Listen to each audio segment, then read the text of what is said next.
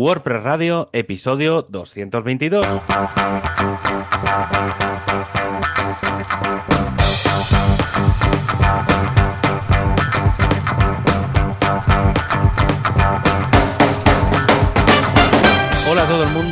Este último programa de la temporada 2020-2021, unos años que seguramente a muchos será difícil de olvidar y personalmente a mí porque ha sido la primera temporada en la que he estado aquí con Joan presentando WordPress Radio, este fantástico podcast en el que hablamos de WordPress.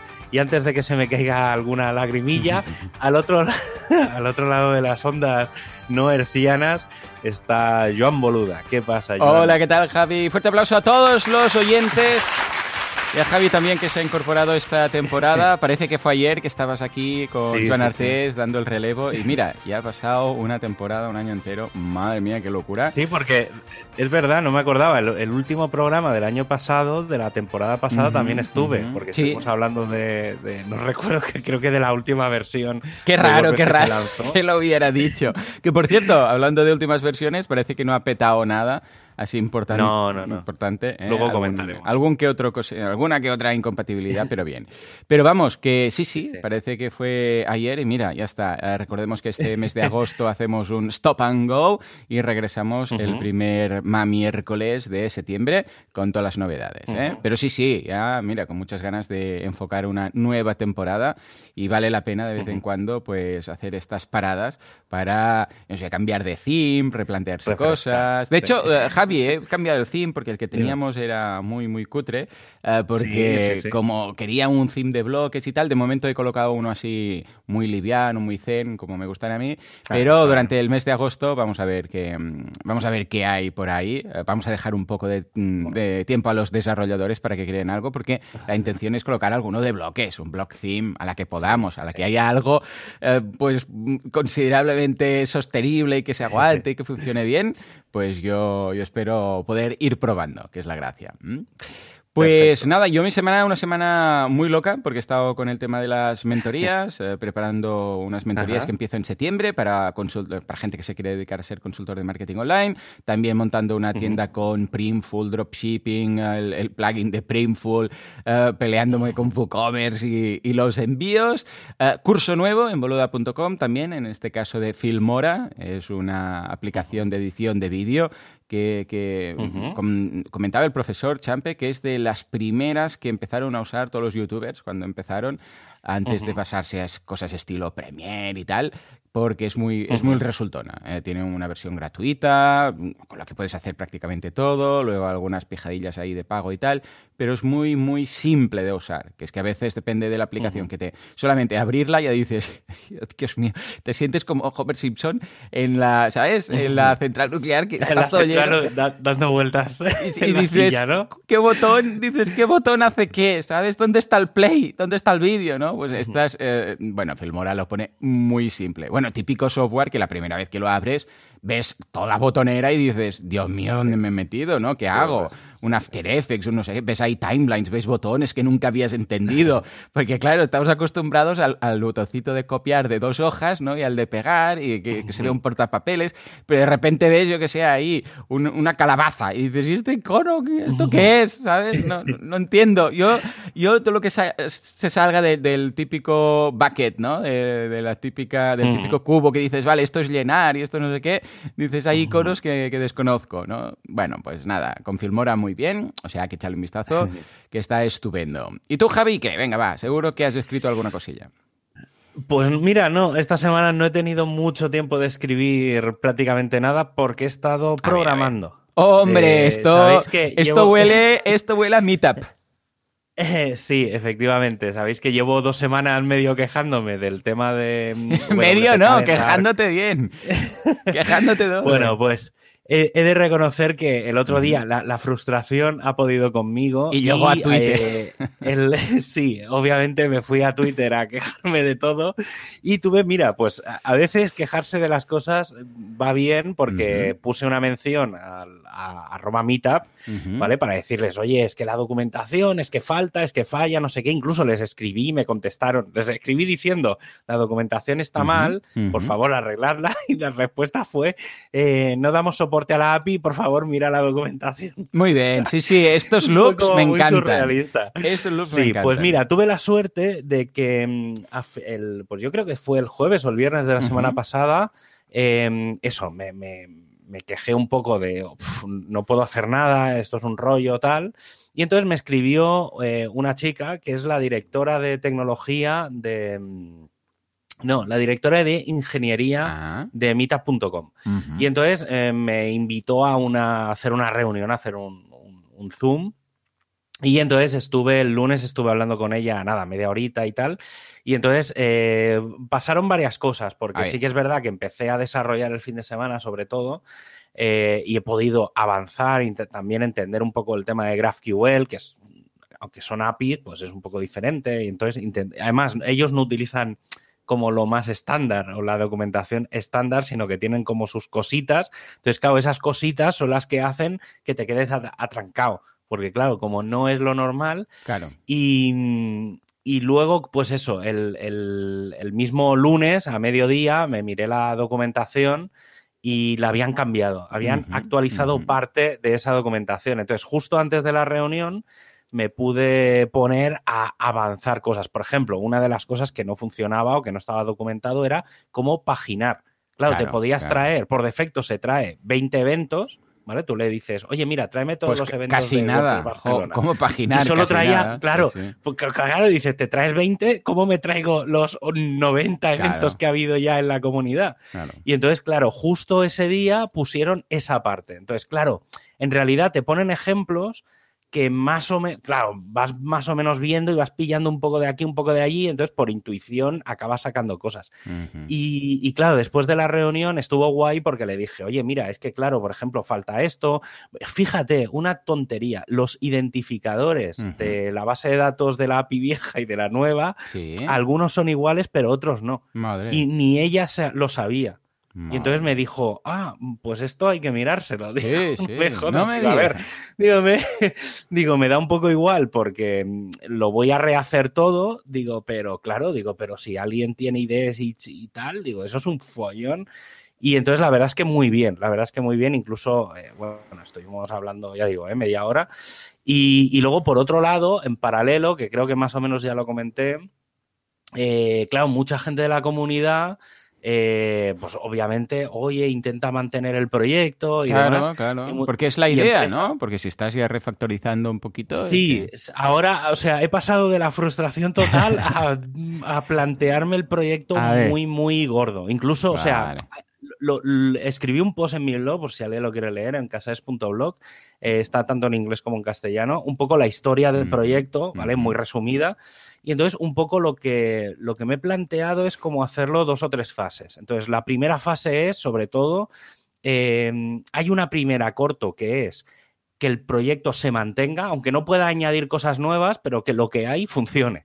¿Vale? Entonces, esa es la primera fase. La segunda fase es eh, poder volver a meter eventos nuevos o mitas nuevas y tal, que es básicamente esta primera, estas dos fases van a ir un poco de la mano pero manteniendo, digamos, el, diseño, el look and feel y todo lo que hay. Digamos, el frontal va a ser el mismo.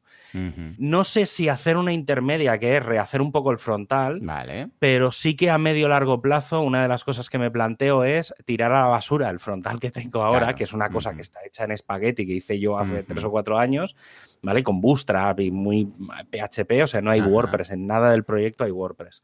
Y entonces lo que quiero hacer es, aprovechando las APIs de ah, WordPress, crear un WordPress con custom post types, con, digamos, un modelo de datos muy razonable y muy pensado al futuro. Y entonces eh, tener esa plataforma intermedia que vaya metiendo datos, inyectando datos por la API. Y que la gente lo y ese WordPress, Claro. Claro, ese WordPress como estará, mm, como tendrá las APIs, la REST API y todo, en realidad lo que haré es abrir todos los datos de las meetups. O sea, yo pagaré por meetup.com para que toda la comunidad tenga acceso Pueda no pagar, claro. a la, a la, eh, pues a esto API, pinta a todos genial. los datos. Esto pinta genial. ese es el proyecto. Entonces ahí es lo que, bueno, lo que te comentaba antes. Eh, claro, mucha gente me ha, mm, empresas conocidas o gente conocida de la comunidad. Por ejemplo, el eh, Zach, que es el CEO de The Events Calendar, Sí. eh, me ha ofrecido eh, pues pagarme por las horas de desarrollo de todo eso, incluso pues si quería utilizar el plugin y tal.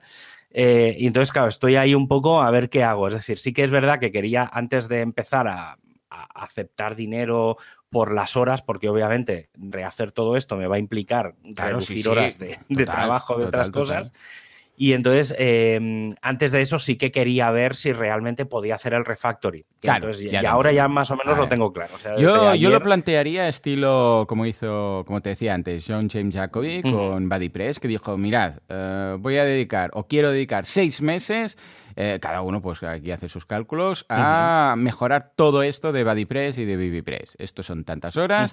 Si lo consigo a través de... Y él montó un crowdfunding y dijo, pues que nosotros aquí esto quizás lo podrías montar como apuntabas tú con un GIF o un plugin de WordPress. Sí. Pues si lo consigo, pues voy a dedicarme a esto. Entonces tú hacer un cálculo y decir, mira, para hacer todo este refactoring, ahora cuando lo sepas seguro, cuando sepas y hayas mirado la documentación, una estimación, que ya sabes cómo van las estimaciones en el mundo de la programación, pero bueno, hay, yo sé, 500 horas, 1000 horas, 300, da igual. Tú haces números y dices, pues mira, esto yo necesitaría tanto para poder dejar, lo que dices tú, para poder dejar mm, el trabajo con el que me pago el alquiler y la hipoteca o lo que haga falta y dedicarme íntegramente a esto. Y a partir de aquí, a través de GIF, escucha, puede ser patrocinios, pueden ser patrocinios, donaciones, puede ser un patrocinio a cambio de luego en WP Calendar tener pues ahí un logo a pie de página, o sea, pueden haber recompensas o no, plantearlo así. Y escucha, estoy seguro que la comunidad vamos, van a ser los primeros interesados y yo el primero en, en participar aquí para poder tener esta herramienta y además plantearla, como dices tú, abierta para que luego todo el mundo a través de la REST API pueda hacer sus llamadas sin tener que pagar ah, la, la API de, de Meetup, ¿no? Yo lo De plantearía, yo plantearía algo así. De momento ves, ves haciendo números de horas, ¿no? Sí, sí, sí. No, supongo, a ver, ahora este mes de agosto, que normalmente a nivel de trabajo, aparte, por ejemplo, como no vamos a grabar, y no- bueno, en realidad no voy a grabar varios podcasts, o sea, solo voy a Claro. grabar el, el mío. eh, claro, voy a tener bastantes horas libres, porque Claro. también la gente en general en agosto se relaja y tengo menos trabajos de, de sistemas, es mucho mantenimiento. Entonces voy a tener bastantes horas libres para ir pudiendo dedicar. Pero sí, no, no, no descarto abrir algún, claro. algún Sí, sí. WordPress tipo project.wpcalendar.io o alguna cosa así y montar un WordPress ahí y ir explicando qué es lo que voy haciendo. O sea, aparte de abrir a lo mejor lo del lo de las donaciones o lo que sea, eh, ir explicando un poco todo, o sea, lo que voy Sí, haciendo. súper decir, pues transparente, mira, hoy he estado reprogramando esto, me he encontrado con estas cosas de la API de Meetup. eh, ahora, por ejemplo, una de las cosas que tengo, que tengo que arreglar, porque esto no estaba pensado, eh, y además soy tonto porque en realidad es trabajo que me he montado yo, es eh, las meetups globales. Claro, Claro. eh, de- desde la comunidad, el equipo de hosting lanzó una meetup global. Una meetup global no tiene país. Normalmente todas las meetups tienen una ciudad asociada, obviamente indirectamente un país. Entonces, ¿qué pasa? Que con las globales no hay país. Si no hay país, no aparece en la web. Claro. Entonces, tengo que arreglar eh, y parchear eso. Entonces, ese tipo de detalles son las que tengo que perfilar. Por ejemplo, todo el tema de los eventos online, que empezó hace un año, tuve que parchearlo todo deprisa y Claro. corriendo. Obviamente, eso incluso en la API de Meetup, ellos también lo han cambiado de cómo estaba Claro. antes a como lo estoy viendo ahora. Entonces, hay, hay, hay buen trabajo para hacer. Incluso yo sé de buena tinta, incluso ayer me lo comentaba gente por Twitter, eh, que hay bastante gente potente de la comunidad que está un poco harta de Meetup y que hay un pseudo, una pseudo idea por ahí pululando desde hace tiempo que es eh, que WordPress, la comunidad WordPress, monte su propia plataforma de- Claro, claro. de, eventos. Es que sería Entonces, no suyo. descarto, si, si esto llega, eh, no descarto cuando acabe ese WordPress liberar todos los plugins o todo lo que haga. Claro. Y, y entonces que se convierta en un proyecto de la Claro. comunidad. Pero bueno, Claro, eso yo creo que todavía eso está por ver. A De ver, todas formas, también- ahora fase 1 es Mm. antes del 1 de enero de, Claro. De Tener algo. 2022 Sí, sí, hay sí. que migrar todo Claro. porque si no deja de funcionar. Yo, yo me miraría a la gente de Open Collective, que está genial, que es una plataforma de crowdfunding para software, software abierto. Entonces, además, eh, Ajá. juegan mucho con la transparencia. Os dejo el enlace. Ah, bueno, ahí ah, herramientas como OBS, por ejemplo, eh, tienen ahí todo, todo el sistema de financiación, ¿no? Y además lo bueno es que tienes, aparte de la campaña, ves eh, exactamente te- el tema de las aportaciones. Cada vez que hay un gasto también lo puedes poner ahí. O sea, puedes decir, pues mira, acabo de. Pagar la, la API de Meetup. Entonces lo pones ahí como gasto, se ve he hecho esto y se va actualizando tu campaña. Os voy a dejar Bueno. en las notas del programa, mira, también te lo dejo por aquí, Javi.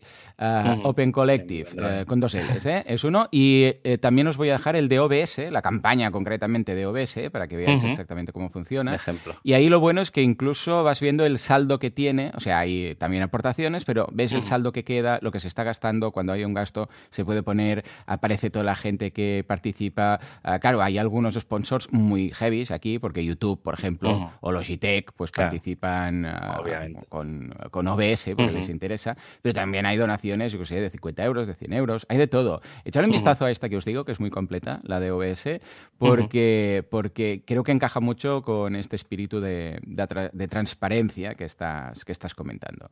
De todas formas, A ver digo si, si, Mm. No, dime, dime. si todo va bien, en septiembre, el, el primer programa que me toque, porque Ay, el sí, siguiente sí, te, sí, tocará, te tocará a ti, pero el siguiente, si ha ido todo bien, a lo mejor lo dedico a explicaros un poco que, Ah, bueno, he hecho. pues que venga. cómo- Y además haciéndolo Ah, con WordPress, que tiene su gracia. Sí, sí, sí, obviamente la, la gracia ahora ya es convertir todo a, a WordPress, entonces sí que dejar la parte de las APIs y demás, a lo mejor dejar como una plataforma intermedia, ¿vale? Pues para procesar todos los datos y normalizarlos y luego pasarlos, porque obviamente lo que viene de, de Mita.com o de la comunidad de tal, eso es como un follón bastante importante. Entonces, Ya verás, cuando lo tengas todo montado, entonces eh, Sí, sí. WordPress dirá, va, vamos a montar nuestra plataforma. Sí, sí, sí, bueno, ya no, verás. la liberaré y ya está. Ah, También, Pero también. sí. No, no, claro, pero ya lo, ya lo entrarán ahí, la parte de integración con Meetup, pues ya no hará falta porque ya lo meterán todo directamente en, en la plataforma liberada.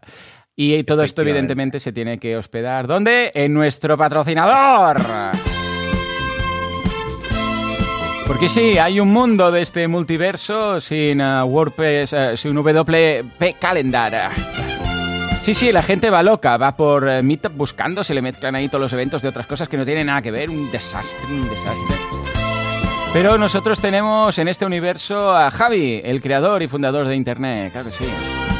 Él pone las IPs, las farolas, las autopistas y lo que haga falta en la era de la información. ¿Y qué sería de un mundo con internet sin eh, un buen hosting? Nada, sería una mierda. Todas las webs por el suelo cayendo todo el día. Por eso nosotros tenemos el patrocinio de los patrocinios, el hosting de los hostings. SiteGround, el hosting de Google. Bueno, eh, hosting de Google, Google que está. Hosting que se apoya en Google, un, Google que se apoya en un hosting, da igual. Esto, eh, el orden de los factores no altera el producto. Javi, ¿qué vamos a comentar? Yo tengo una novedad de, que me ha gustado mucho de SiteGround, ¿vale? Que voy a comentar, aparte Ajá. que veo que aquí has apuntado alguna cosilla, pero es que justamente esta semana han ah, puesto algo que me interesa mucho, que así como la semana pasada colocaron, ¿te acuerdas? Eso de, de un acceso único SSH para todos Sí. los hostings y tal.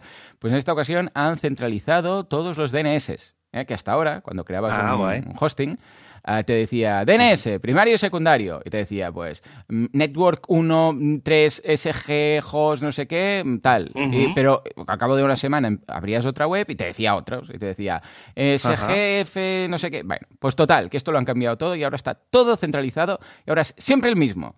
Este es el Ah, NS. Sí, sí, sí, mira. Te digo cuál es, que no- tampoco es que lo vayamos a usar ahora, pero SiteGround Block. Mira. Son, bueno, creo que es SiteGround eh, DN NS1 o SiteGround o algo así. Tampoco es que hayan sido muy seguro originales. será N- lo eh, típico. sí, lo, lo habitual que suele ser ns1.siteground.com o alguna cosa así. Sí, debe mira, es centrali- cen- Centralized DNS. Mira, sí, efectivamente, es ns1.siteground.net y ns2.siteground.net, ¿vale? Y ya está. ¿Ves? Y con estos dos No ya los equivoco. puedes memorizar. De hecho, ya los tenemos ahora simplemente por el hecho de haberlos dicho, ya lo tenemos, de, de haberlos mencionado, ya, ya los tenemos en la mente.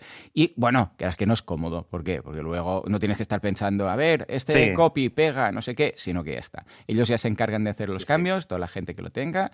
Ojo, esto solo os afecta si habéis, eh, porque hay dos formas de hacerlo. Lo podéis hacer a través de ellos, porque apuntáis los, uh, los DNS primarios y secundarios de donde habéis comprado el dominio, o, eh, quizás usáis, estáis usando el sistema de, zonas de DNS donde habéis comprado el dominio y solo estáis apuntando el name a SiteGround. En ese caso, pues no afecta, ¿no?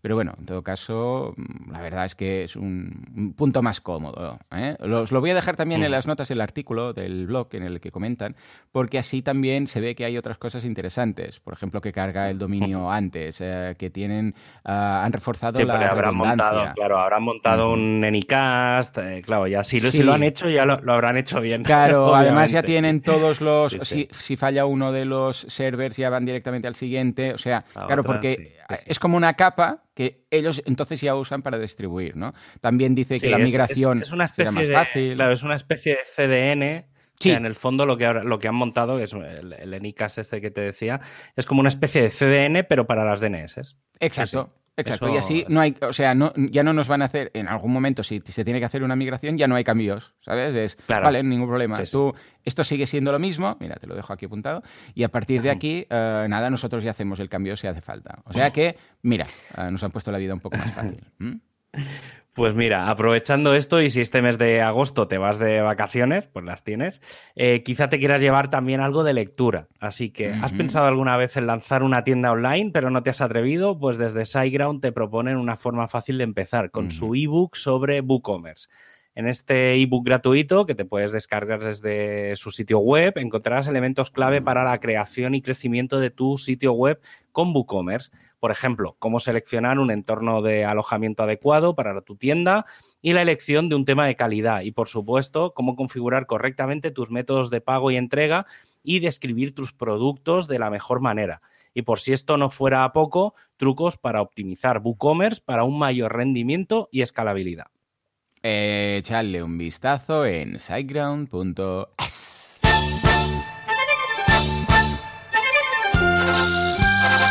Prestualidad, actuapres, prestualfalse, ¿qué pasa con Gutenberg?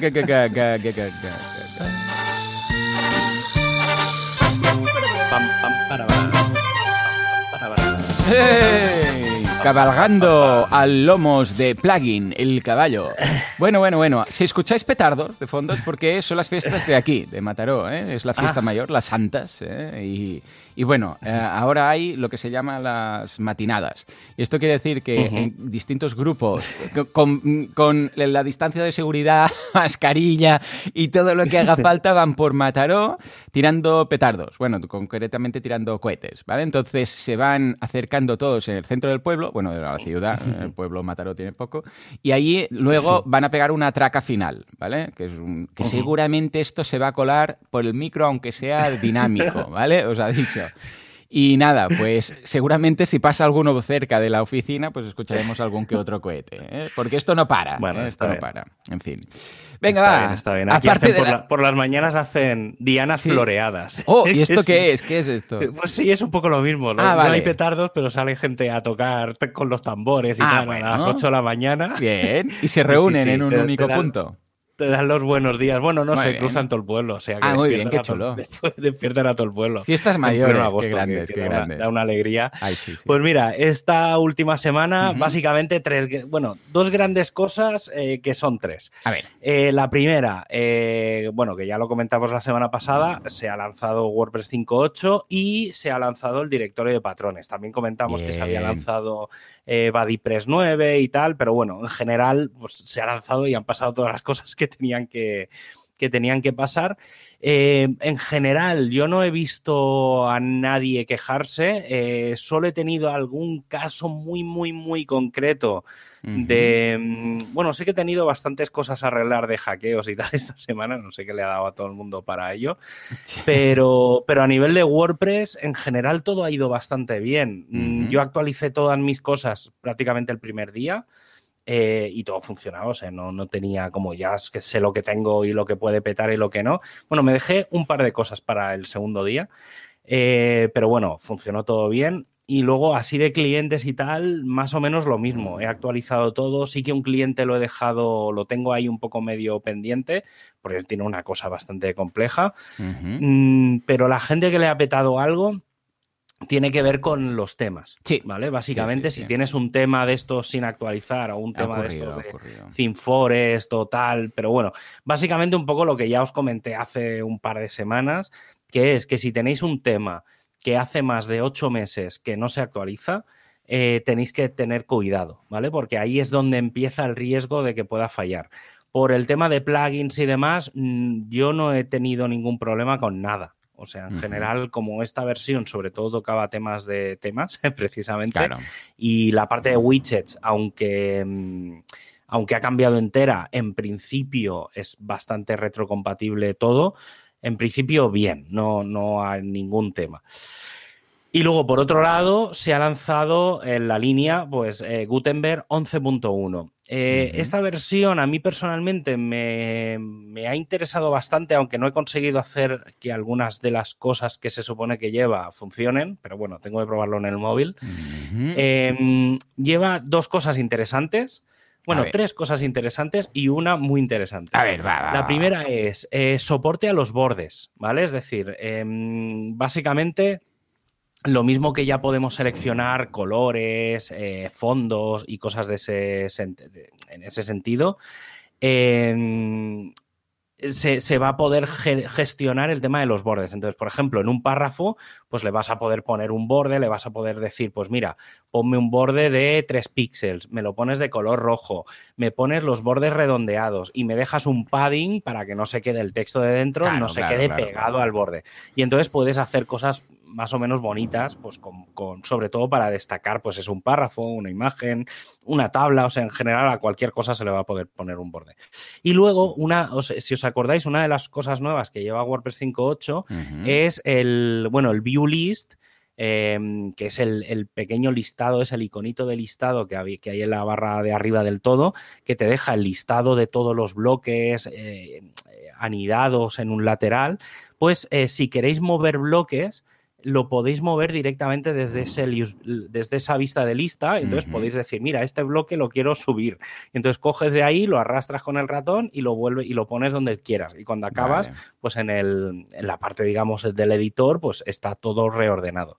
Y luego un, un pequeño detalle es em, que esto seguramente os ha pasado, y al menos a mí me ha pasado bastante, que es cuando tenéis tablas, o bueno, más que tablas, no, columnas. Cuando tenéis dos o tres columnas, en móvil, eh, claro, tú vas haciendo la ventana pequeña, pequeña, pequeña, y en móvil las columnas se quedan hechas un, nada, una mierdecilla ahí finita y tal. Y entonces hay una pequeña opción que lo que te permite es eh, hacer el stack, no, sé, que, supongo que es como amontonar, no, sé la traducción, pero básicamente en el stack lo que puedes decirle es, oye, mira, cuando, cuando unas columnas estén en mobile, en vez de ponerlas en modo columnas, me pones primero un bloque, luego otro bloque y luego otro bloque. Entonces, en vez de tener tres columnas, los tres bloques uno encima del otro, ¿vale? Entonces, es mucho más legible y demás. Y luego un último detalle, que este es, eh, esto es algo bastante interesante. A lo mejor ahora no es muy importante, pero lo que, lo que podría llegar a permitir en un futuro es muy, muy, muy interesante. Que es em, eh, Gutenberg, el plugin, va a activar por defecto el, el PWA, el, el Progressive Web Apps en el panel de administración, ¿vale? Existen plugins para hacer PWA toda la web y demás, pero básicamente este lo que va a hacer que es, que el panel de administración de tu WordPress sea PWA. Entonces, con esto que conseguimos, el Progressive Web, Apps básicamente es que te convierte el, el dispositivo donde estás o el navegador donde estás, te convierte tu sitio web en una especie de aplicación. Esto tiene varias ventajas, ¿vale? Una, sobre todo una de ellas o dos de ellas, una es que te permite mm, tirar de las APIs del propio navegador, por ejemplo, ¿vale? Por un, ejemplo chorra, en el móvil, la web podría acceder, por ejemplo, a saber cuánta batería le queda a tu móvil. ¿Vale? Nos, por poner un ejemplo, ¿vale? que es una cosa que desde una web normalmente no se puede hacer, saber cuánta batería tiene un dispositivo. Pues convirtiendo la PWA lo que haces es convertir el navegador como en una aplicación. Entonces, eso, digamos, te da esas funcionalidades. Desde el punto de vista de WordPress, ¿qué cosas podríamos llegar a hacer en un futuro? Sobre todo hay una, que es el modo offline. Con el modo offline lo que conseguiríamos es tener como una especie de versión guardada del editor mm. en el dispositivo, tú podrías escribir y, generar y, por ejemplo, subir imágenes y todo, eso se quedaría como pseudo guardado en el móvil y en el momento en el que el dispositivo tiene, vuelve a tener conexión, automáticamente publicaría o mandaría toda la información a Internet. Vale. Claro, esto puede llegar a dar muchas posibilidades, hacer muchas cosas, ¿vale? ya, digo que esto todavía es muy, muy, muy beta, por no decir muy alfa, porque esto es una primerísima versión. Em, pero claro, las posibilidades son bastante importantes y creo que puede ser muy interesante. Y luego, ya que está todo lanzado de WordPress 5.8, pues claro, hay que empezar a pensar en WordPress 5.9. No fuera pues caso. Ya tenemos una posible una posible eh, nueva funcionalidad que alguna vez ya os he comentado sobre ella, que es todo el tema de eh, el, updater, lo que se llama, bueno, el, nuevo updater, ¿vale? El, nuevo sistema de actualización de plugins, temas y demás. Eh, una de las cosas que, estaba pasando, sobre todo en, en, hostings que a lo mejor tienen muy pocos recursos, porque sí, ¿vale? porque no los necesitan.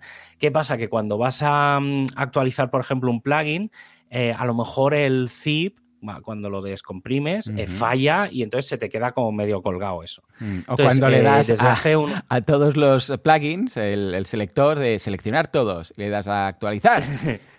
Ahí es cuando he visto yo en alguna ocasión cuando ha petado. O plugins heavy, estilo Yoast o, estilo WooCommerce. Sí.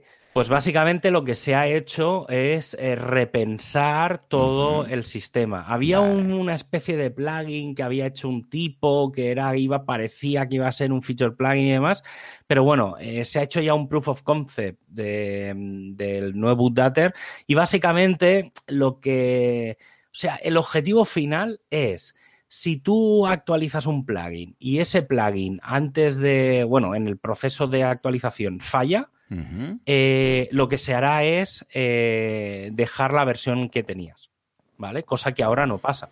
ahora, queda todo como a medias, te dice que no puedes ponerlo porque la carpeta está ahí, pero el plugin no va. Efectivamente. drama. Pues eso, pues todo eso, digamos, se corregirá y bueno, es bastante interesante, sobre todo, a ver, no, aparentemente no es nada del otro mundo, pero bueno, está bien. Esto, esto antes no pasaba, Javi. Con las primeras versiones de WordPress, esto no pasaba porque no existían las actualizaciones. Tenías que ir por FTP, copiar, pegar y sí, sí, sí. En fin. No, he actualizado yo WordPress a mano, madre mía. Bueno, instalarlo. ¿Cuántas veces habíamos instalado WordPress? madre mía, de bajar carpetas, subir carpetas, descomprimir, incluso algunos hostings que no permitían subir el zip para descomprimir, sino que tenías que bajarlo de, de, WordPress ORG. Anda que no había yo dejado ahí subiendo archivos y, carpetas veces. Y digo, bueno, lo dejo así 10 minutos y luego ya volveré. Si WordPress se tardaba más en instalar por subir los archivos que por el asistente de instalación. Madre mía. Ah, pues bueno. muchas veces muchas veces he tenido que descargarme el WordPress que había instalado, eh, ver un poco todo lo que había, borrar algunas carpetas, no sé qué, documentártelo todo, poner los ficheros nuevos, subirlos y luego borrar lo viejo. Bueno, es que esto, es, nada. Son batallitas, de abuelo, porque eh, esto hace, estamos hablando a lo mejor hace 15 años. Claro, ¿eh? claro, es que yo con PHP Nuke, cuando instalaba algún módulo, te tenías que leer, leer las instrucciones del módulo y te decía, en el archivo config no sé qué, añade esta línea. Sí, sí. Y claro, si tenías ya otro, otro plugin instalado o otro módulo, ya no cuadraba el número de línea, porque claro, igual ya se había modificado antes, o sea, Ojo, ojo, que estamos muy bien acostumbrados. Bueno, en fin, pues a ver qué tal esta, esta nueva forma de actualizar. Y yo, por mi parte, un par de novedades que me tocan de cerca. Por un lado, finalmente sí, ya se puede confirmar la venta de Así Themes. Bien, bien, bien. Eh, después de tanto hablar de comprar empresas, eh, um, empresas que se fusionen Sí. y tal, aquí tener nuestra propia noticia hace ilusión, quieras que no. Y ha sido por parte de la gente de WP Desk. Os dejo aquí el enlace. Es una gente que se Ah, dedica a hacer hola. plugins de ah, WooCommerce, ¿vale? Y entonces querían dar el Ujú. salto al mundo de, de- de los Los themes. temas. Y entonces, claro, por eso nos preguntaban, pero están, son los themes ya preparados, vienen para WooCommerce. Y nosotros, sí, sí, ya tienen Gutenberg, tienen WooCommerce, tienen todo y tal.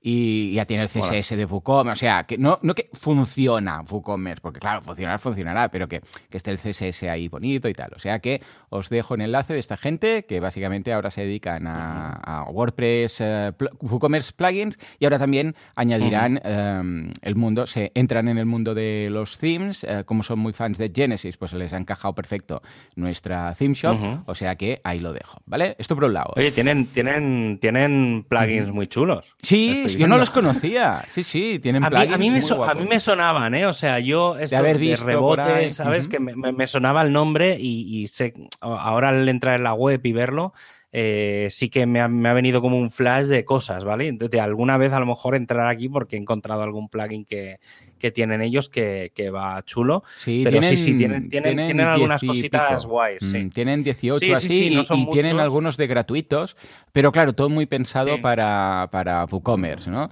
Ah, bueno, lo típico sí, de todos. modificar, lo típico de modificar el checkout de WooCommerce, de añadir Sí, pues sí. campos personalizados no sé dónde, bueno, hay varios. Os dejaremos también el enlace, Está, muy bien. está guay, está guay. Y mira, han Muy- dicho, pues vamos a incorporar esto. Y les ha gustado el estilo de los themes, o sea, que guay. Por otro guay. lado, eh, cose- cosillas que he detectado con 5.8 rápidamente. Primero, ha habido algún problemilla con algunos plugins, entre ellos eh, SiteGround Security, que no cargaban bien eh, el, el editor de, mm, de themes, ahí digo de themes, de, mm, de los widgets. ¿eh? Sabéis que ahora ha venido Ajá. esto ya incorporado con la nueva versión. Ahora los widgets es como el editor de, o la zona de widgets, tanto en el, ah, en el panel de administración de WordPress como en el personalizador. Ahora va vía Gutenberg, Ujú. ¿vale? Bueno, pues eh, no, no cargaba. Eh, sí que carga, lo que pasa es que hay por ahí en medio un tema de caché, porque enseguida contacté con Mon y le dije, ojo que, que no va esto. Cuando activo el, cuando desactivo el plugin de SiteGround Security, ah, me funciona, cuando lo reactivo no. Y entonces le creé un usuario de una web de estas que tengo de pruebas y a él le funcionaba. Y digo, hombre, si a él le funciona y a mí no me funciona, esto es caché, por algún lado.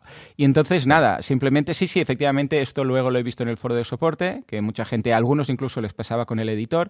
Hay algo en la sesión, algo de caché, supongo, del propio navegador, porque probándolo en incógnito o vaciando caché, eh, entonces ya va. ¿eh? Ujú. O sea, que simplemente si os ha pasado esto, se fuerza caché, eh, que yo personalmente lo hago, bueno, podéis ir a Chrome y buscarlo, no sé en Safari, que tú quizás eres más alternativo, pero yo lo que hago Yo- si no es llamar al inspector y entonces me voy con el mouse a la ruedecilla de recargar, pero en lugar de darle al botón normal, le doy al botón secundario o con dos eh, clics con el eh, trackpad y le dices eh, reload and hard empty caché and hard reload. ¿eh? O sea, borrar Ujú. caché y, y recarga forzada o fuerte, no sé cómo lo deben traducir. Y con esto ya funciona. Esto supongo que debe ser el caché propio del navegador, ¿no? Algo que ha quedado antiguo de la Sí, versión. sí, sí. ¿m? Mm, Sí, es raro porque en general, si. mm, Claro, depende si de cómo estás logueado, no, normalmente no. Mm. No, pero si actualizas vía los paneles, o sea, si actualizas todo desde el panel de administración de WordPress, se supone que las cachés se van vaciando tal. Sí que es verdad que la caché del navegador afecta, pero bueno, sí, yo en Firefox tengo un botón aquí en la barra, la barra que se llama. Empty Caché, Vale, que es pues un, un add-on de estos que trae y directamente cada dos por tres le estoy dando para ir vaciando la caché. Yo igual, yo igual, Sí. estamos igual, o sea sí. que guay. Por otro lado, ah, he estado probando el loop, el query, el query loop, Sí, el ¿eh? que le hemos loop. llamado así. Primer, primer punto. ah, ¿Qué cojones ha tenido el equipo de traducción de WordPress en España? Un abrazo a Tellado y un fuerte aplauso porque, claro, Query Loop, ¿cómo quieres que te diga? Para nosotros muy bien, pero para la gente cuando vea Query Loop lo Sí. va a flipar mucho. Y aquí han decidido traducirlo, supongo que Tellado habrá dicho esto, lo tenemos que hacer en cristiano, como lista de contenidos. Ole, ole y ole. Claro, es que a ver, query loop, o sea, que se han fumado, ¿vale? Que. Claro, por ese, si no lo, lo, tienes que llamar bucle de consultas. Claro, es que la traducción más, por Dios, la pero igualmente, literal pero aunque seas americano, aunque seas americano, sí, pero una query, una query, es, muy es, es, verdad que tanto loop como, bueno, loop, a ver, loop, es técnico, mira, pero no es técnico, pero sí, query sí que tiene un, un, un concepto muy muy técnico, sobre todo de base de datos, que, en realidad el nombre viene de ahí. Query Loop es, muy base de datos. pero que la gente, aunque seas americano, si no eres del mundo WordPress, eres un usuario final, ves ahí, es como si nosotros lo que dices tú, viéramos bucle de, de query, no, sería búsqueda o sí, o consulta de, escucha, eh, content list o content grid o algo así, ¿vale? Bueno, en fin. Muy bien por la traducción. Yo, mi, propuesta, mi propuesta en su día, que yo lo propuse directamente al equipo global, ¿eh? ¿eh? en inglés, pero mi traducción era bloque de, o sea, era el content, algo eh, bloque con de contenidos. Claro. Sí, bloque de contenido. sí, content, algo así. Bueno, en fin. Esto es el, bloque que te hace un listado de todos los posts o todos los custom post types que quieres, que ya ha venido con custom post types. Yo pensaba que digo, uy, aquí solo vendrá con páginas sí, de entradas. que darle pero no, no. a un chequecito por ahí, no sé qué. Sí, a, veces cuesta, pero sí, sí. Jo, sí, cuesta, macho. Madre mía, sí cuesta. Porque, claro, te crea el bloque de lista de contenidos, luego el de la estructura, luego el de cada elemento. Es como un pattern que te crea ahí, con varios bloques. Y tienes que acertar al bueno para decir dónde cambio lo de las entradas y le pongo el bueno. Pero bueno. Ah, cosas que he detectado en esto. Primero, el tema de la traducción me ha gustado. Luego, que es un poco difícil localizar cada punto donde está. Yo al final ahora ya abro siempre el esquema a mano izquierda, ese esquema. Y con eso ya el view y con eso me aclaro, ¿vale? Y luego que ah, me ha sorprendido la de themes que no está preparado el CSS para esto. O sea, todos, aún con todos los themes que lo he probado, aún sale el bullet point de, porque esto es un lead, ¿vale? O sea, esto lo hacen todo con una lista, ¿vale? Este, que se puede hacer grid o se puede hacer una columna única, ¿vale? Pero es lead, o sea, la etiqueta HTML es un lead, ¿vale? Y todo se aparece con el punto ese de la bullet list, o sea, incluso con el Genesis sample, que dices, a ver, hemos tenido tiempo, queda muy cutre, a ver, que simplemente es ir al CSS y quitarlo, ¿no? Y ponerle mm, list, no sé qué, cuál era el parámetro este de CSS, eh, none, ¿no? Donde es disk, eh, number, no sé qué, le pones un none y ya está. Pero, hombre, eh, yo creo que teníamos. Sí que es verdad. Para, mí, esa es quizá una de las grandes quejas que tengo, y no, hmm. no al, precisamente no al equipo de WordPress, que, creo que en esta versión lo han hecho muy bien, y ya sabes que hubo bastante discusión con el tema de si solo lanzamos dos versiones al año y todo eso. Y precisamente con la toma de decisión, o sea, una de las cosas que pedía todo el mundo, tanto la gente que hace themes como plugins como todo, es el concepto de predictibilidad. ¿vale? Que es saber a ciencia cierta cuándo van a salir las cosas de WordPress. Vale. Ostras, esta versión más predictible. Claro. o sea, llevo desde febrero explicando cosas de WordPress 5.8. O sea, más predictible que eso era imposible. Y que aún así hmm. haya gente que no haya hecho los deberes es para matarlos. O sea, de verdad, sobre todo la gente de los temas, los de los plugins, ya, ya lo he dicho antes, que afecta bastante menos. Pero la gente de temas, que esto se sabía que iba a afectar muchísimo a los temas, yo personalmente, todos los temas que no estén soportados dentro de dos semanas para WordPress 5.8, mm. yo son ya descartados, porque es que esos temas no van a ser nunca ni bloques, ni leches, ni nada. Entonces, cuando llegue 5.9, va a ser la hecatombe, como la gente no se ponga las pilas.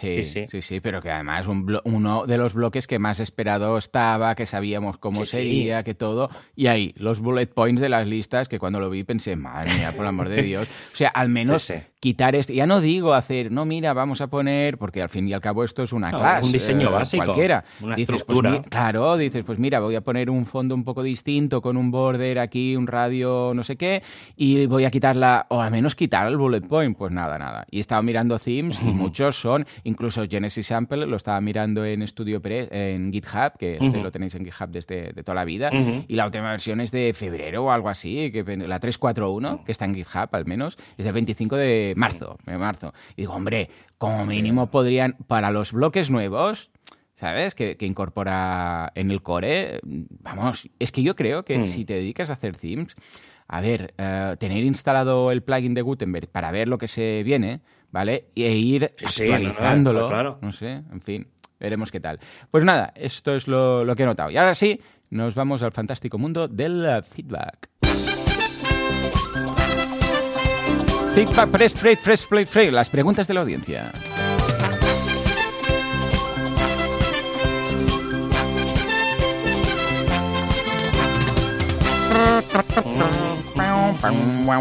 Bueno, bueno, bueno. A ver, a ver, a ver. Ah, tenemos una pregunta que no es de WordPress eh, concretamente, pero sí, pero no, pero es de José Luis. Nos dice, hola, buenos días Javier y Joan. Tengo una pregunta que me lleva rondando la cabeza desde hace algunos años. No es de WordPress, pero sí de seguridad.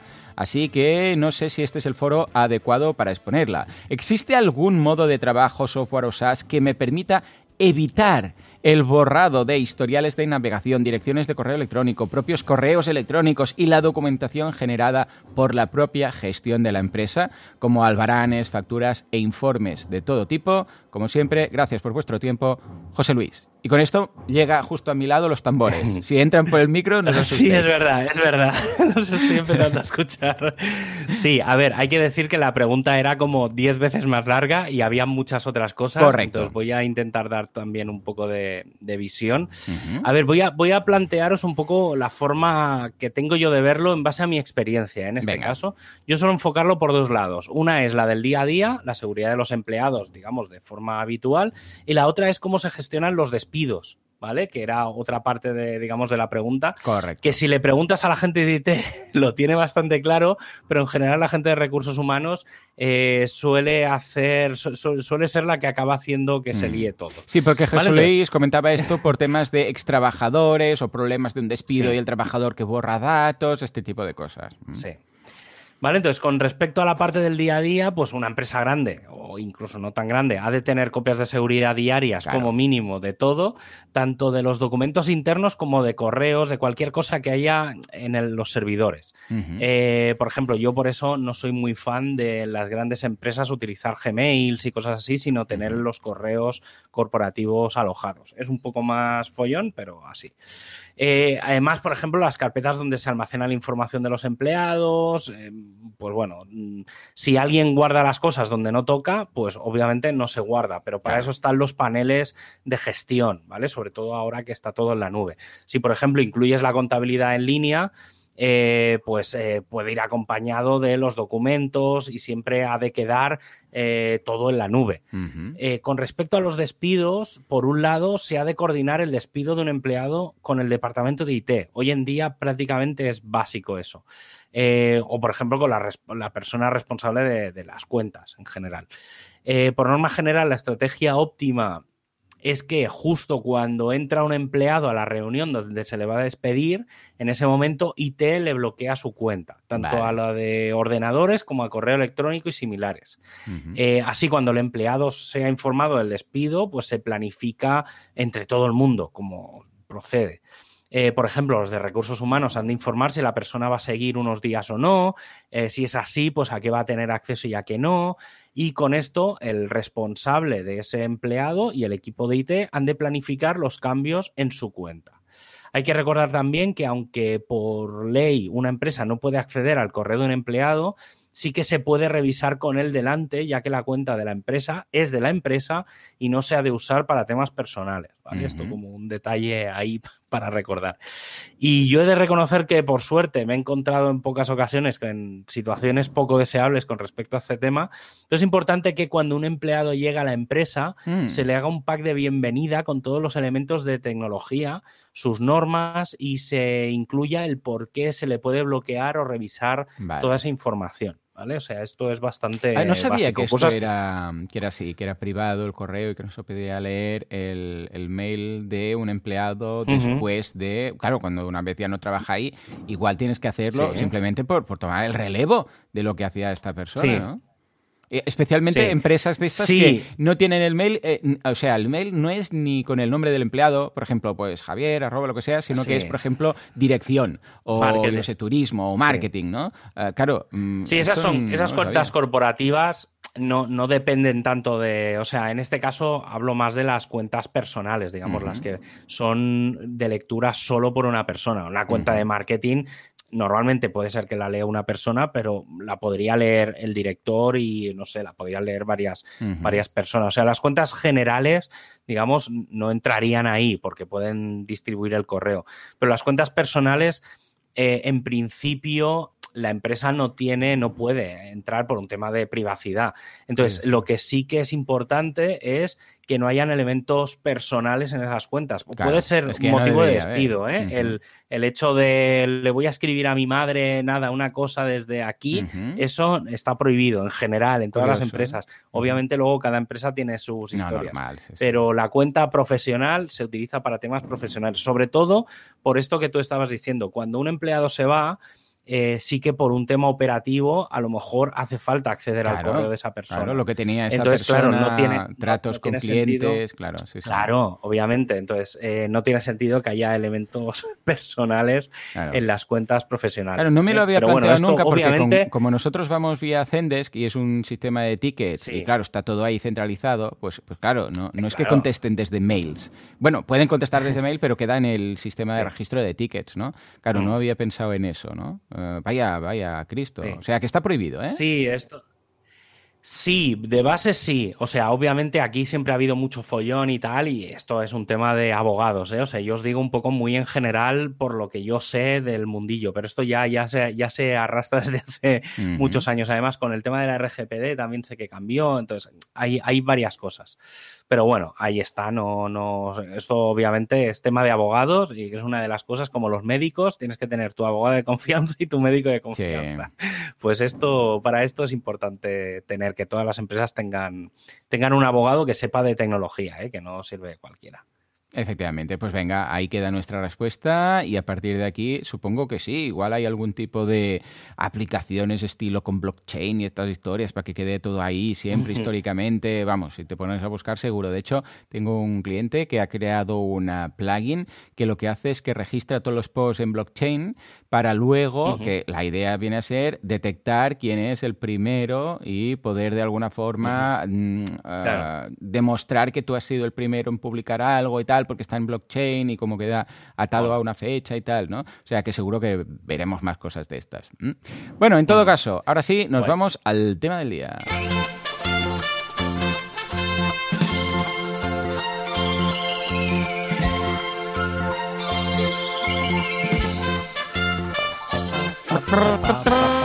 Porque hablando de no borrar, ahora nos vamos a un tema que es borrarlo todo. A ver, WordPress de usar y tirar eh, estos sandboxes, ¿no? Eh, a ver, eh, yo es algo que siempre he utilizado, ¿eh? En algún momento u otro siempre tienes que probar un plugin y dices, ah, lo pruebo aquí y luego todo borrado, todo borrado, ¿no? Sí. a ver, ¿has pues encontrado la, vamos, la escalofriante cantidad de nueve plataformas mínimo que hacen esto? Sí.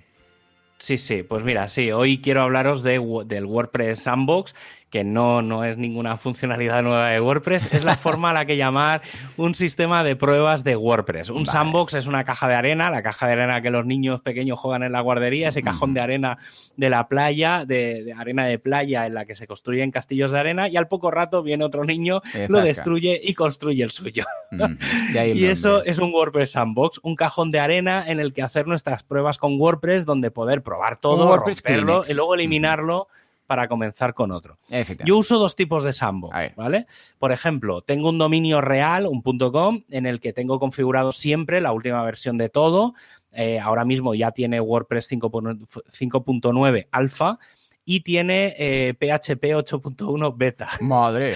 ¿Vale? Así que tengo un sitio estable entre comillas, controlado, donde probar mis plugins habituales, los míos y otros, para hacer mis pruebas. Digamos, eso es un entorno. Pero no es de este tipo de sandbox del que quiero hablaros, sino de las herramientas que podemos encontrar por Internet. Suelen ser sitios web en los que entras, te registras o no, y con un par de clics te crean un WordPress limpio en el que tienes más o menos el control para hacer pruebas. Una de las gracias entiendo que sería esta, que sería un pim pam, ¿no? Porque si tienes que. Para eso ya te lo instalas en local o te haces otra historia y tal, ¿no? Vale, o sea, un clic, clic objetivo... tengo un WordPress eh, subido, pruebo y me olvido de él, ¿no? Sí, al cabo, normalmente al cabo de unos días, ellos mismos lo eliminan, ¿vale? Entonces, como la infraestructura es de otros, si lo rompes, pues no pasa nada. Son WordPress para hacer eso, para hacer castillos de arena que se pueden ser muy bonitos o desaparecer porque se acaban derrumbando. En las últimas semanas he estado haciendo una recopilación y he hmm. encontrado nueve plataformas. Los más mayores, seguramente recordaréis pupi.live. Oh, que entrabas, entrabas, pulsabas en un emoji caca y te creaba un WordPress y al cabo de unos días se eliminaba. Ahora yo he encontrado estos, eh, los pongo por orden alfabético, em, que son InstaWP, Jurassic Ninja, QSandbox, Sandbox Page, Taste WP, Trinchera Dev, Witopi, WP Sandbox y WP-Sandbox. Vale. hay una mezcla interesante con distintas propuestas de valor ahí, ¿eh? de los que conozco. Claro, cada uno de estos tiene sus ventajas y sus inconvenientes. En algunos de ellos eh, no hay tan siquiera registro, en otros es opcional y en otros es obligatorio. Lo mismo pasa con la cantidad de sitios que puedes crear. Algunos solo te dejan crear un sitio y otros te dejan hasta 10.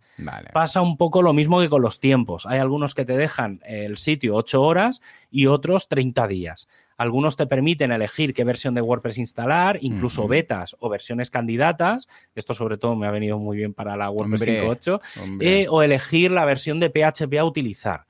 Y como la tabla de combinatorias es muy alta, voy a intentar haceros algunas propuestas concretas según necesidades concretas. Y bueno, Joan, si se te ocurre alguna, me la dices. Que por cierto, voy a abrirme, voy a abrirme la ventana donde tengo la tabla comparativa, pues esto me hice un post el otro día en WP Admin vale. y luego, lo, luego si queréis lo, lo dejaré.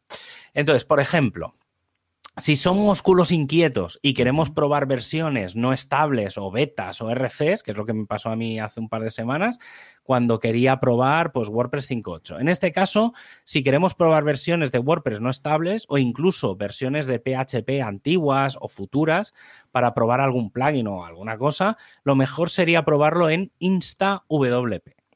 InstaWP te deja elegir la versión de WordPress que quieras, que son muchas, ¿vale? Creo que desde la 4.6 o algo así hasta la, pues la 5.8, ahora supongo que estará ya la alfa de la 5.9, incluso versiones eso, versiones beta de WordPress y la versión de PHP que quieras, que también son bastantes, ¿vale? O sea, creo que llevaba desde la 5.4 hasta la 8. algo. Eso por un lado, ¿vale? Otra posibilidad es que queramos probar un plugin o un theme rápidamente, pero no queremos enmerdar nuestro WordPress. En este caso, propongo dos opciones, según lo que quieras probar. Si lo que quieres es simplemente instalar un plugin en la versión actual de WordPress sin darle mucha importancia a la parte técnica, ¿vale? Pues, por ejemplo, para probar el plugin o theme para ver qué es o qué hace, eh, la solución ideal sería WP Sandbox. Es una buena opción porque a diferencia de otros sistemas, este incluye contenido demo, que para visualizar un tema o, un, o probar puede venir bien, ¿vale? Pues en vez, normalmente en todas estas plataformas te viene el WordPress pelado con el Hola Mundo de turno. Está pero bien en este pensado, caso, está bien pensado. Claro, te viene, te viene como con contenido de ejemplo, con, con, fotos el y WP test o algo así, ¿no? Ese, sí, ese típico sí, un poco en esa línea. Vale, guay, guay. Claro, entonces con esto lo que mola es que si quieres probar un tema, pues claro, ya tienes post y tienes ejemplos listados y tal, entonces más o menos pues más bien. Eh, poca broma, esto está muy bien pensado, porque siempre típico que dices, bueno, instalo el theme, ay, ya no tengo post, lorem ipsum, lorem ipsum, instalo no sé qué. Ah, pues muy, muy cómodo este, sí señor. Sí, sí, este está bien. Y luego, en el caso de que lo que quieras es revisar en profundidad, pues un plugin o un theme, eh, ay, no. Eh, bueno, no. En este caso, a ver, espérate que me he perdido. Este, perdona, ¿cómo se llamaba? A ver la tabla. WP me, a ver la tabla y sí, no, no, no, no, está aquí, sí, sí. Em, no, no, sí, sí, estaba bien. En el caso de que lo que queráis es revisar en profundidad un plugin o un theme, eh, pero es algo rápido de ponerse, probar y olvidar, ¿vale? La opción también sería InstaWP. Vale. Y así como última gran prueba, eh, que, que cuesta bastante, eh, a lo mejor lo que se quiere es probar un WordPress multisite. Ah, amigo. a lo mejor queréis probar un WordPress multisite. Pues si queréis probarlo rápidamente, eh, pues eso, un WordPress multisite, sin necesidad de tener que hacer tú las configuraciones, la solución más rápida es Taste WP, que cuando le vas a dar de alta te permite elegir la opción y es la que parece más simple para su gestión. No sé, Joan, si se te ocurre alguna, esta, alguna opción que se quiera probar así rápido, en plan de usar y tirar. Sí. No sé, alguna cosa que se te ocurra. Pero, pero a nivel de qué? ¿De hacer una prueba con algún WordPress? Sí, no sé. ¿Qué, qué, tipo de pruebas eh, sueles hacer tú? Aparte de esto de probar algún tema, algún plugin o algo. Ah, yo en el día a día, sobre todo, no, siempre es plugins que me dicen, este plugin está bien, no sé qué, o incompatibilidades. Lo típico que dices, no me va esto. Entonces pruebas para no mm, desactivarle el plugin al usuario, ¿no? Lo activas, activas el otro, ves qué está pasando, desactivas y dices, sí, efectivamente. O incluso para demostrar que el problema es la incompatibilidad, creo un WordPress, le doy acceso al usuario y digo, mira, ¿ves cómo aquí va? Activas, desactivas, porque a veces, claro, le digo, desactiva tal plugin. Y me dice, hombre, pero ¿cómo voy a desactivar el WooCommerce? tengo aquí un e-commerce y tal. Vale, pero fíjate que es este plugin, entonces les puedo crear un, WordPress eh, de pruebas para que vean que activando lo típico, lo más típico es cuando tienen Divi instalado y no les va algo. Entonces es desactiva Divi un momento. Sí, claro, ahora mismo, ¿sabes? Entonces es, mira, ¿ves? Aquí lo puedes ver y le doy acceso, que esto es algo muy interesante, porque yo soy muy de poder hacer esto, pero siempre lo había hecho con local, ¿vale? By Flywheel, en local. Pero claro, el problema del local es que es un poco engorroso compartirlo, porque tienes que hacerlo a través de una URL especial, tienes que tener el ordenador conectado, mil historias, ¿vale? Y en cambio, Ah, luego, para mí, propiamente, tengo un subdominio en. Bueno, tengo, tengo un WordPress, que es el WordPress más torturado del mundo, que es un subdominio que tengo ahí en, en SiteGround, donde instalo todas las mierdas, pero es para mí. Una cosa es para mí mismo. Pero cuando tengo que dar acceso a alguien, claro, prefiero crear algo de usar y tirar, que lo vea, que lo mire y luego va, ¿no? Y en este caso, pues sí, efectivamente, lo más típico que uso es eso, para ver eh, plugins, uh, themes, incompatibilidades. De todos estos que, que me estás comentando, el de Insta pinta pinta, muy bien. Es de los que sí, estoy viendo, Insta y Taste Insta y Taste son quizá los más interesantes. A mí Insta me gusta mucho también porque, por ejemplo, la subida de los ficheros es de 256 megas, que es bastante. hay otros, hay alguno que te da 3 megas, que dices, es que con 3 megas no, no puedo subir ni unas fotos, ¿sabes? claro. Pues mira, ya para acabar, algunos detalles curiosos de alguna de estas plataformas. Por ejemplo, InstaWP tiene una integración con Slack, si estás registrado. Desde Slack puedes usar el comando barra WP para crear una instancia de forma inmediata. Vale. O, por ejemplo, TasteWP, al crear la instalación, permite un WP config con ciertas configuraciones avanzadas. Bien. Y para acabar, uno que me pareció curioso es sandbox.page, que es un place con un WordPress toolkit. Y, alguna, y una vez dentro sí que permitiría convertir al sitio multisite con subdominios, ¿vale? Es un poco raro esa plataforma, pero bueno, era bastante curioso. Y por cierto, aunque los WordPress acaben destruyéndose, recordad que como son instalaciones simples, podéis luego instalar el plugin, por ejemplo, el duplicator, hacer una copia de seguridad y esa prueba que os ha quedado tan bien y que no es tanto una prueba, sino el inicio de un gran proyecto, lo podéis instalar en vuestro hosting de confianza. Así que todos aquellos que hayáis pensado alguna vez en probar WordPress o queréis probar algún elemento concreto de WordPress, ya no tenéis razón para no hacerlo con cualquiera de las plataformas de WordPress Sandbox. Sí, señor. Yo añadiría aquí un detallito que es que de estos que veo aquí, creo que, no sé si hay mm. más, ¿eh? pero Witopi Ah, destaca un pelín porque son hosting. O sea, lo que te permite es tener en su hosting una plataforma de pruebas para instalar tu WordPress. Además, Witopi es solo para WordPress.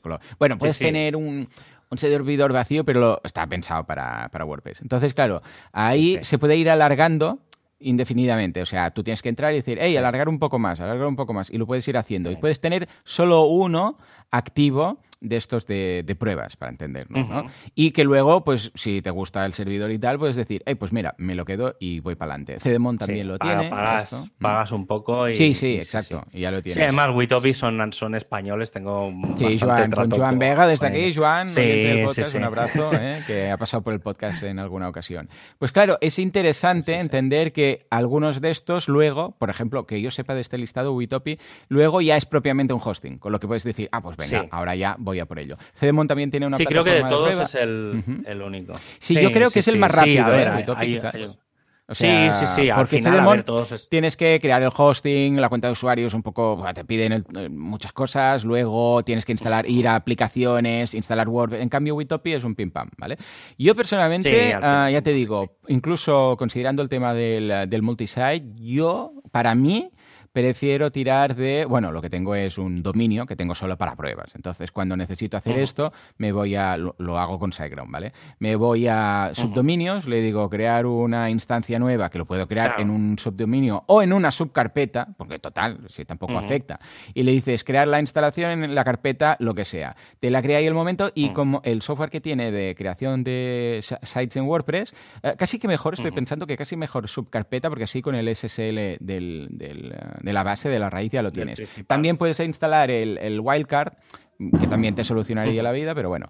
En todo caso, la idea es que hay un botoncito para decir que lo quieres multisite. Entonces, en el propio instalador. Entonces le dices, sí, que sea multisite y ya está, te lo monta. Yo, ya te digo, por comodidad y como ya estoy muy, llevo muy por la mano, pues, uh, SiteGround, al final me he pasado aquí directamente, me, me creé un WordPress, pero si, escucha, se da el tema, lo que decíamos, que quieres compartirlo con clientes, que tienes que crear algo y luego no estar pensando en borrarlo, todas estas opciones, chapó, sí señor.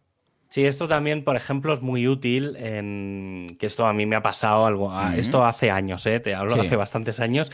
Cuando estás dando alguna charla de formación también, y sobre todo pues, a gente de marketing, que claro, no les vas a poner ahí a instalarse dónde encuentras un hosting para probar un WordPress. Cierto, Entonces les dices, mira, entrad aquí, os dais de alta eh, os registráis, probáis, creáis uno y lo probamos ahora y vamos rápido, ¿sabes? Entonces, para crear cosas así muy rápido va, bastante bien. Pero sí, obviamente, la opción que tú dices que es obviamente, si tu hosting te da opciones de crear un WordPress con un par de clics, pues tira millas. Pero bueno, estos sobre todo vienen para eso, para que gente despistada que diga, ay, pues quiero ver cómo funciona esto, pues les dice, mira, entras aquí, pulsas dos clics y como hay algunos que son de estos de no necesitar ni registro, que es entrar, darle al clic y, te lo crea y ya está, y así puedes enseñar Totalmente de acuerdo con lo que comentas de, los ejemplos para, alumnos. ¿eh? Sí, sí, y de hecho, siempre que he ido a hacer algún taller de, venga, verás lo fácil que es montar WordPress. ¿Ves aquí?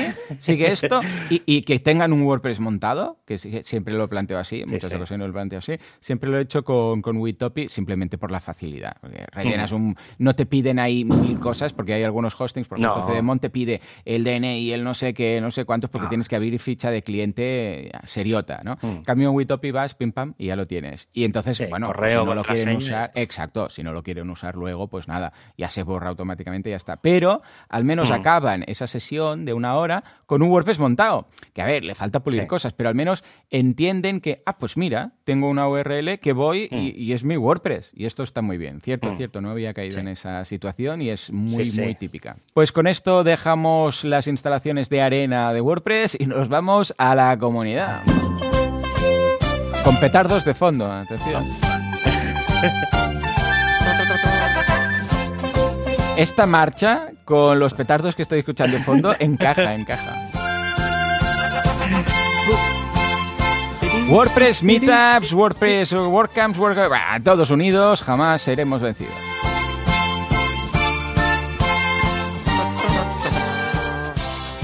A ver, pues ¿qué tenemos? Llega julio, finales de julio, principios de agosto y llega septiembre y pues muy, muy, muy poca cosa, porque obviamente en agosto prácticamente se para el mundo, al menos en las comunidades habituales, pero sí que hay una cosa ahora, digamos, para el mes de agosto así que estemos un poco entretenidos, la WordCamp Nicaragua 2021, que será el 6 y 7 de agosto, la tenéis en nicaragua.wordcamp.org, y la gente de WordCamp Galicia, que ya está casi, casi todo listo y tienen bastante cosas avanzadas, os recomiendo entrar en la en la web, en galicia.wordcamp.org, que será del 30 de septiembre al 2 de octubre. O sea, esto ya a la vuelta de, de las vacaciones, que ya haya vuelto el cole, que los niños estén en el día a día en el cole, pues ya, ya tendremos. Y a nivel de meetups, pues mira, básicamente solo hay dos meetups a destacar, que son mañana jueves, día 29 de julio.